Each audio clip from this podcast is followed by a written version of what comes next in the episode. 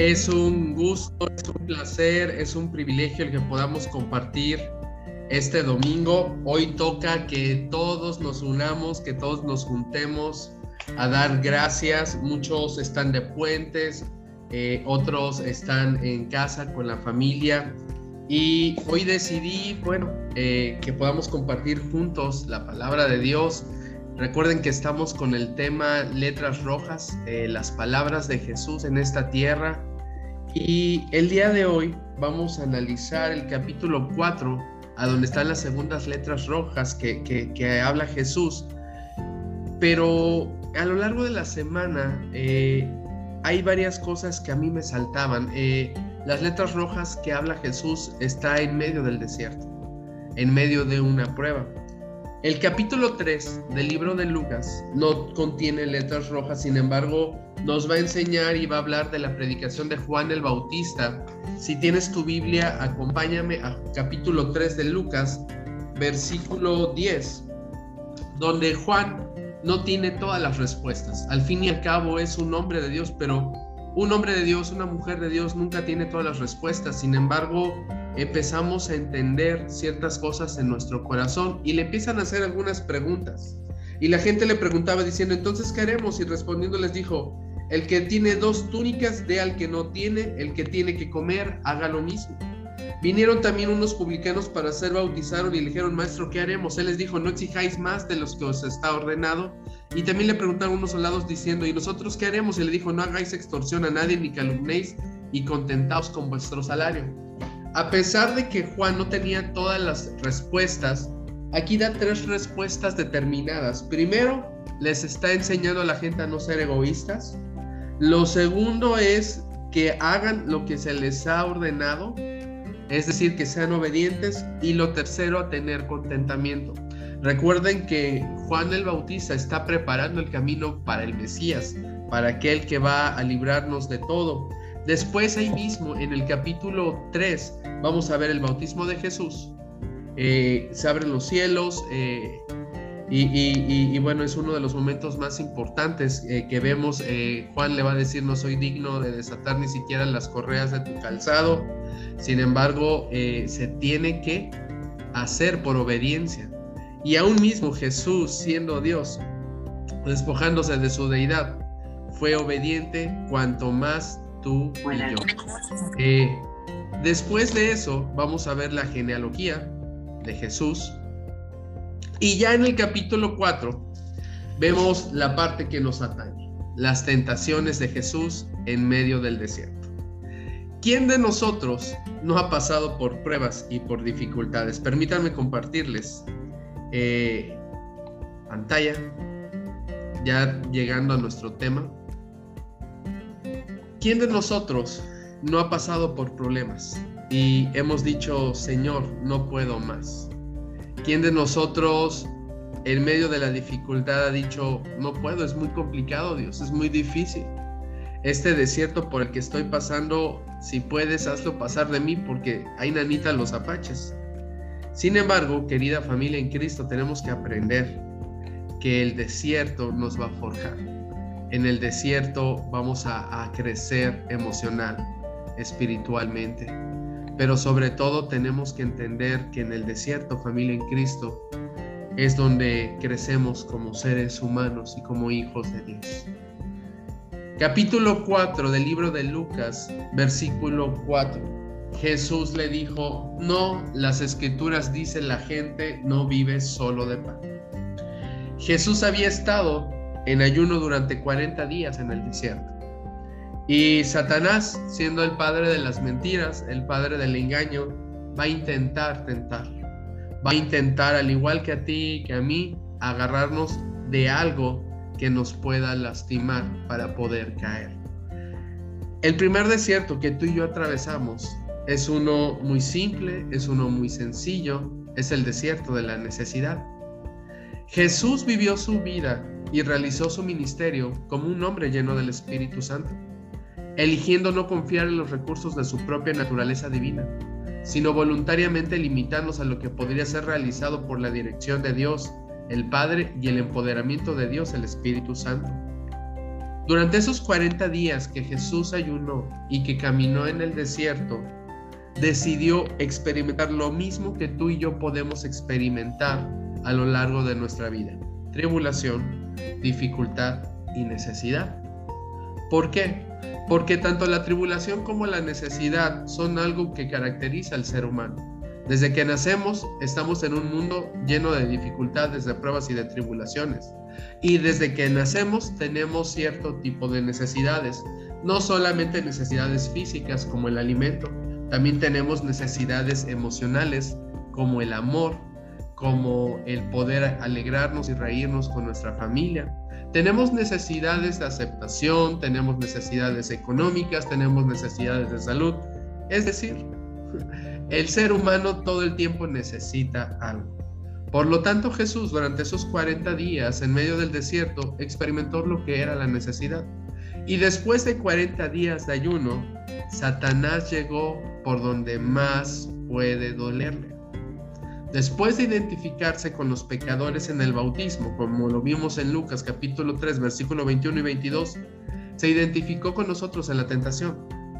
Hebreos 4, versículo 15 dice, porque no tenemos un sumo sacerdote que no pueda compadecerse de nuestras debilidades, sino uno que fue tentado en todo según nuestra semejanza, pero sin pecado. Cuando tú y yo pasamos entonces un desierto, lo primero que se nos tiene que venir a la mente es cómo Jesús resistió la tentación en medio del desierto. Si tú ves aquí en el libro de Lucas capítulo 4, en el versículo 3, Satanás le dice, entonces el diablo le dijo, si eres hijo de Dios, di a esta piedra que se convierta en pan. Es muy interesante porque el desierto que atravesó Jesús no era arena solamente, estaba lleno de piedras calizas que son muy parecidas a un baguette, a un pedazo de pan. Entonces, Satanás, como astuta serpiente, lo que hace primero es tentar a Jesús con base en su necesidad. En la Biblia, la palabra o idea de tentación se usa en tres sentidos diferentes. Satanás obrando a través de nuestros propios deseos, es decir, nos va a tentar a realizar actos malvados, como lo que pasó en el huerto del Edén, Tú lo puedes ver en Primera de Corintios, capítulo 7, versículo 5, y Santiago, capítulo 1, versículo 3 y 14.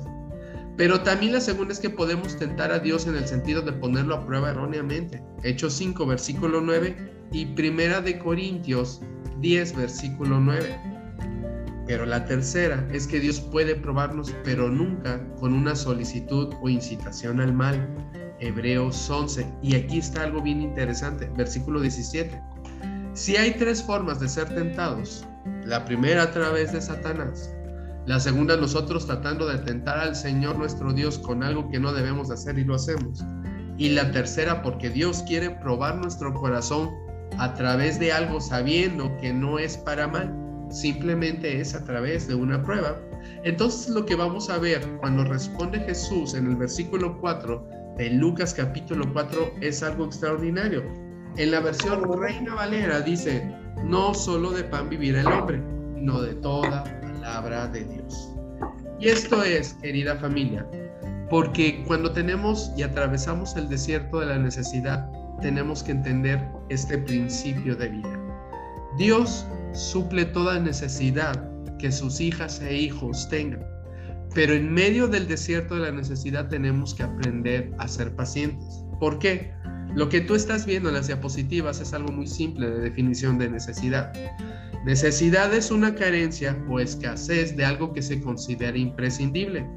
También se utiliza esta palabra para significar obligación, es decir, una necesidad es algo obligatoriamente que hace falta en nuestras vidas. Como les dije al principio, la tentación de Satanás empieza por encontrar algo que Jesús necesita. Después de 40 días de ayuno, es obvio que lo que Jesús necesita es alimento. Bueno, de ahí se agarra Satanás para intentar tentarlo. Pero quiero que hacer hincapié en algo, familiar. Satanás siempre va a tratar de hacerte caer con una necesidad básica en tu vida. A lo mejor no es el alimento, a lo mejor es tu corazón, a lo mejor es tu déficit de amor. Muchas veces cuando una persona sufre de déficit de amor, Satanás le hace caer a través de relaciones tóxicas.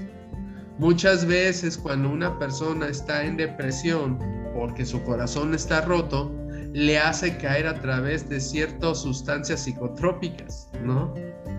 Nosotros, todos los seres humanos, tenemos necesidades, porque son algo que realmente debe de ser imprescindible en nuestra vida. En el caso de Jesús tenía una necesidad física que era comer. Y ahora imagínense, literalmente en mi caso sería, pues aquí están los taquitos de arracheras, cómetelos, ¿no? Satanás es muy sutil.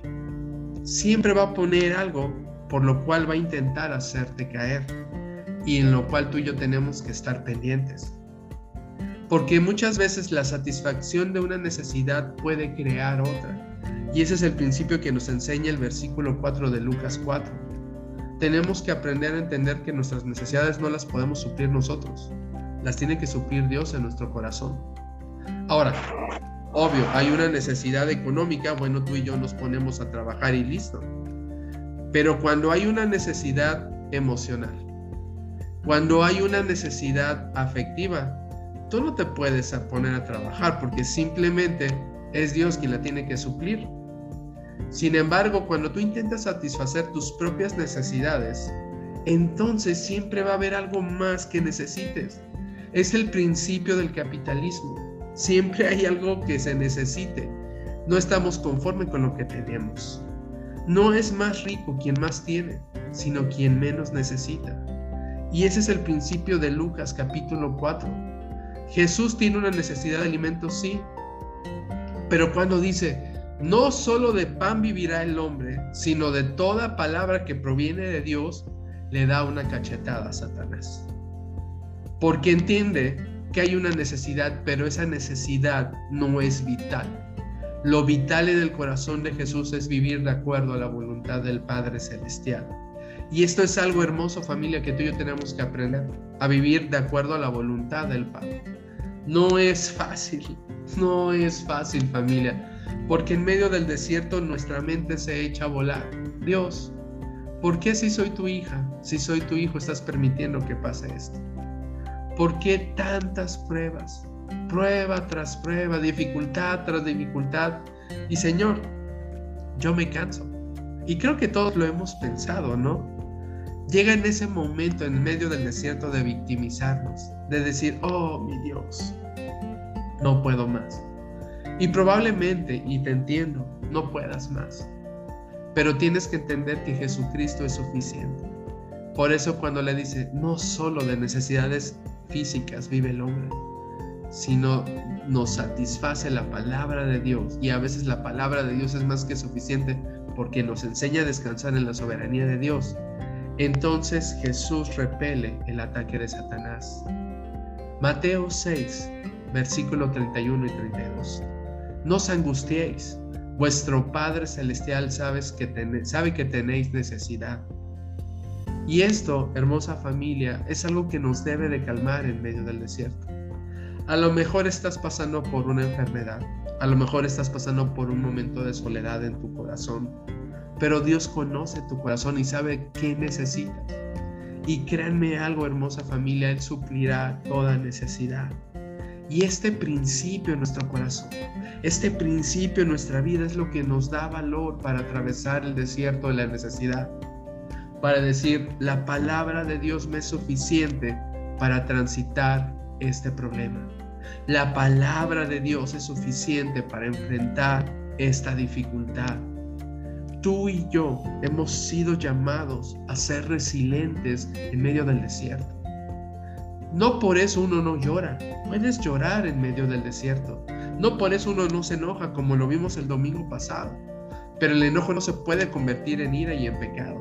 No por eso uno no se vale sentirse triste en medio de la dificultad. Claro que se puede sentir uno triste y se vale derramar tu corazón con el Padre. Pero lo hermoso de esto y lo que vemos en Lucas capítulo 3 es que Jesús cumplió no solo con el bautismo, sino también en recibir al Espíritu Santo. Entonces en medio del desierto, el Espíritu Santo le está dando fuerza para aferrarse al poder de Dios. Jesús usó las escrituras para combatir la tentación de Satanás. No un poder espiritual elaborado inaccesible para nosotros. Jesús luchó esta batalla como un hombre lleno de la palabra de Dios, lleno del Espíritu. No recurrió a recursos divinos que no estén disponibles para nosotros.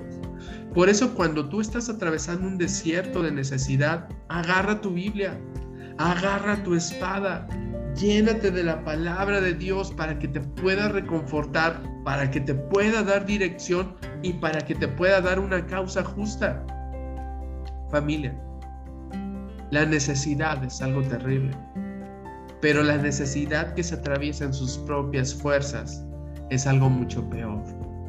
Cuando nosotros agarramos la palabra de Dios y empezamos a citar las escrituras, Dios, tú estás conmigo en todo tiempo, en todo momento, nada me faltará. En delicados pastos verdes me harás descansar. Tú eres mi escudo, mi adarga, tú eres mi ayudador, mi roca fuerte. Estoy debajo de tus alas, me estás cubriendo. Entonces, tu fe se activa de manera diferente. Siguiente eh, letras rojas está en Lucas capítulo 4, versículo 8. Pero acompáñame a leer lo que dice el versículo 7. Si tú postrado, postrado me adorares, todo será tuyo. Versículo 8. Las escrituras dicen, adorarás al Señor tu Dios y sírvele únicamente a Él. Y aquí te pongo abajito la referencia de Deuteronomio capítulo 6, versículo 13, porque lo que Jesús está citando es Deuteronomio capítulo 6, versículo 13. Satanás le está ofreciendo lo mejor del mundo. Lo único que le pide a Jesús es que se incline delante de él. Satanás te va a ofrecer muchas veces lo mejor de este mundo. Te va a ofrecer salidas fáciles para que tú te sientas bien, por eso las iglesias muchas veces están llenas de cristianos emocionales, porque se les da lo que quieren escuchar. No te preocupes por tu pecado, Dios te ama así como eres, no pasa nada, ¿no? Ay, no, tú tranquilo. Mira familia hermosa, hay tantos, tantos lobos disfrazados de oveja que a veces es terrible enfrentarlos. Y Satanás es muy sutil le está ofreciendo poder terrenal a Jesús. Y Jesús está enfocado en el reino y le dice, hey, no, yo adoro a Dios y solamente le sirvo a Él. Y eso habla de un corazón no egoísta, porque lo que Satanás está intentando es tocar y que Jesús se volviera egoísta en ese momento. Entonces es el desierto del egoísmo.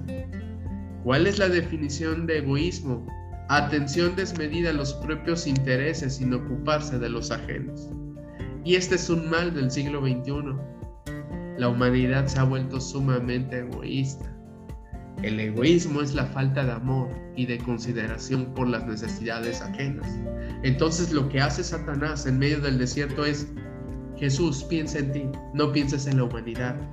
Mira, te conviene rendirte delante de mí porque te voy a dar todo esto. Si tú supieras todos los pactos que se hacen con Satanás por obtener poder y la forma en la que Satanás seduce a las personas para volverlas locas con el poder. Y no estoy hablando de gobiernos. Dale a una persona un cargo, cualquiera, y se puede volver loco. Dale a una persona que tenga autoridad sobre otra persona y pueda abusar de su poder. ¿Cuántas veces hemos visto en las iglesias el abuso de autoridad espiritual? De gente que está centrada en sí mismo, es egoísta y cuando se sienten con tantita autoridad espiritual abusan de otros. El egoísmo es falta de amor.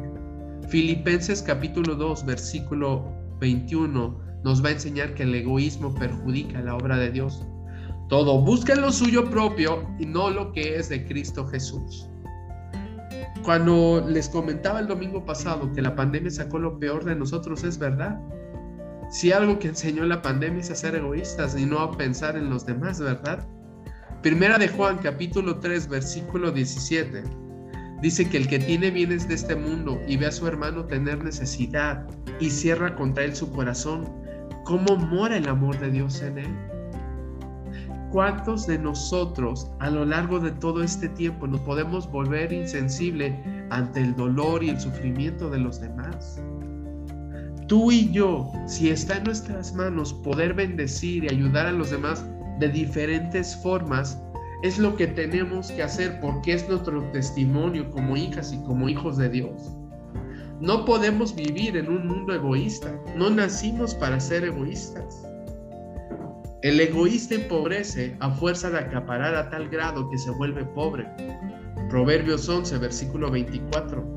Hay quienes retienen más de lo que es justo, pero vienen a pobreza. Y no se refiere solamente al área económica. Uno puede ser un egoísta emocional, pensar solo en sí y no darle amor a los demás. Uno puede ser tan egocéntrico que solo se centra en sus propios problemas. Yo vivo esto, yo vivo aquello, pobre de mí, mísero de mí, en lugar de ayudar a otros. Una de las formas, y esto es bien hermoso, de no ser egoísta es darle tu tiempo a otras personas. Este es un acto sumamente desinteresado. Ah, ya, ya viste el, enlace, Maricruz, espero. Eh, muchas gracias por, conectarte. Apenas estoy viendo el mensaje. Eh, entonces, familia hermosa, tenemos que aprender a no ser egoístas. Tenemos que aprender a vivir plenamente. Lucas 9, versículo 23. Y decía a todos, si alguno quiere venir en pos de mí, nieguese a sí mismo. Tome su cruz cada día y sígame. ¿Serás capaz de negarte a ti mismo? Claro que sí, porque en tu corazón Dios ya puso el querer como el hacer. Y tú como papá, como mamá lo has experimentado como hermano, como hermana. Tu interés de ayudar a otros de manera desinteresada, de brindarles amor, consuelo, es lo que estamos llamados a hacer todos nosotros como hijas e hijos del Dios viviente. No solo nosotros. Ay, es que tú porque eres pastor, sí, tienes que amar a los demás y darles tu tiempo. Todos estamos llamados a amar y a cuidar a nuestras demás hermanas y hermanos en Cristo. Pero algo que no nos podemos permitir, mi hermosa y querida familia, es ser egoístas. Las familias se destruyen por el egoísmo, porque empiezan a pensar solo en sí mismos. Y la familia al fin y al cabo es un sentido de comunidad, de hacer comunidad como casa, como familia. En todo tiempo y en todo momento, si está en ti y está en mí, tenemos que ayudar y apoyar a otros. Después vendrá el tercer desierto y lo vamos a encontrar en el versículo 12 del capítulo 4, pero como antes vamos a leer el versículo 11. Ah, y en las manos, bueno, un poquito antes, desde el versículo 9. Y le llevó a Jerusalén y le puso sobre el pináculo del templo y le dijo, si eres hijo de Dios, échate de aquí abajo, porque escrito está, sus ángeles mandará cerca de ti que te guarden en la mano te sostendrán para que no tropieces con tu pie en piedra. Y en el versículo 12 Jesús le respondió, las escrituras también dicen, no pondrás a prueba al Señor tu Dios. Le está citando Deuteronomio capítulo 6, versículo 16. Ahora, quiero que, porque te ha pasado seguramente esto.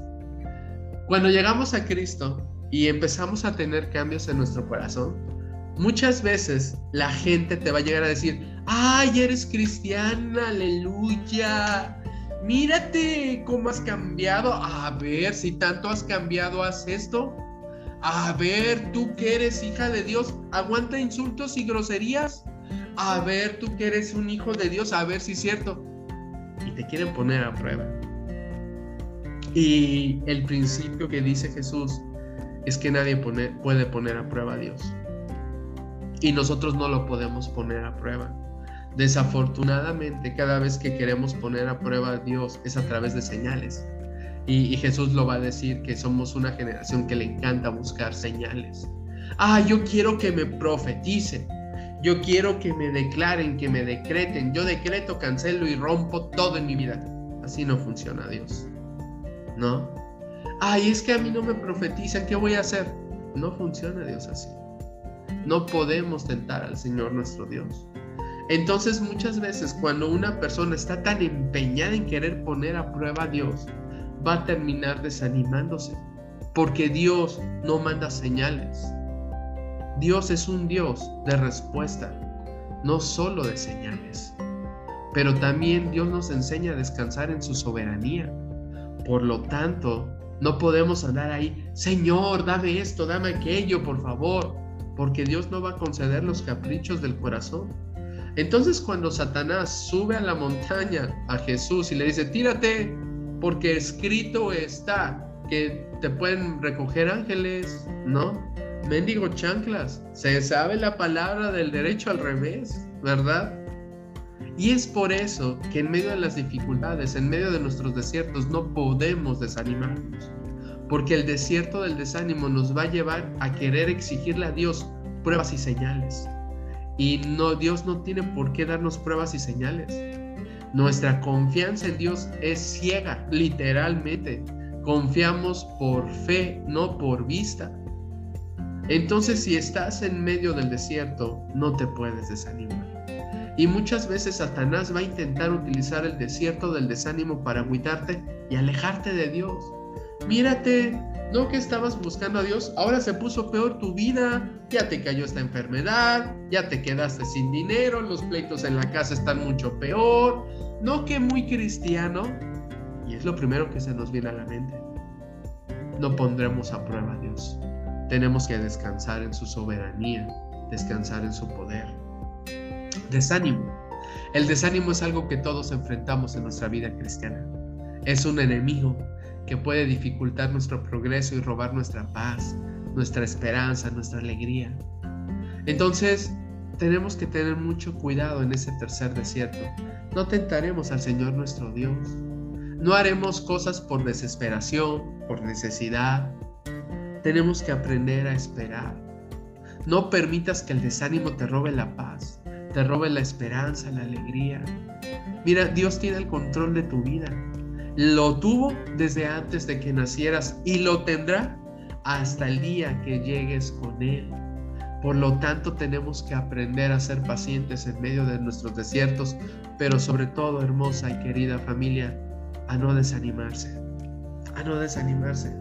Hoy tuvimos que tomar una decisión honestamente como iglesia, que fue bueno, hagamos la reunión virtual porque todo mundo tiene ocupaciones y hoy no pueden asistir a la iglesia.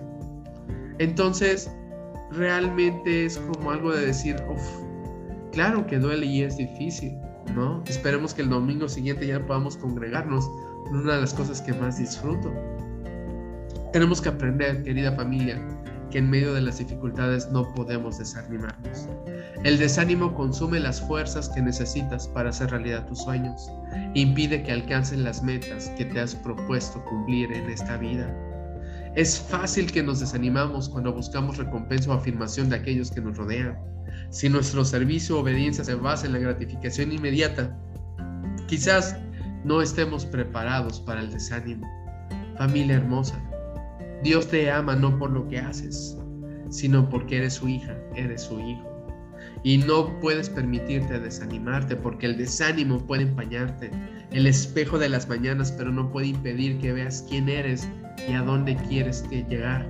Eres hija e hijo del Dios viviente y por lo tanto tienes que caminar en fe.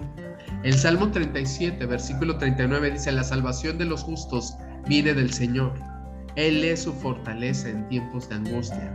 Y en medio de tus desiertos, Él es tu fortaleza, porque perteneces a una generación de justos. Romanos 1, versículo 16, y ya casi acabo. A la verdad no me avergüenzo del Evangelio, pues es poder de Dios para la salvación de todos los que creen. En medio del desierto, el poder de Dios se va a manifestar a través de tu vida. Y es lo que nos enseña Jesús a caminar en el desierto confiados en aquel que nos amó. No escuches al desánimo que te dice, no luches, ni el fracaso que te dice, no lo intentes. Solo escucha a Dios que te dice, no te rindas, porque yo estoy contigo. Y nos hacemos de esa promesa, hermosa familia, de poder descansar en Dios y de creer que Dios es el que nos guarda y Dios es el que nos sostiene. Así que en medio de la dificultad, en medio del desierto, tenemos que aplicar un principio fundamental. Amachinamos porque amachinamos. Así que familia hermosa, ¿qué te parece si tú y yo oramos en esta hermosa mañana? Amado Dios, gracias por tu amor, por tu palabra, Señor. Y si estamos atravesando un desierto, Señor, si estamos pasando en medio de la prueba y de la tentación, ayúdanos a ser como tu Hijo amado Jesús. Que la necesidad no nos haga caer en tentación. Que el egoísmo no nos haga dejar caer en tentación y que el desánimo no nos haga alejarnos de ti. Espíritu Santo, guárdanos, bendícenos y llénanos de tu amor, de tu presencia y de tu gloria. En el nombre de Jesús.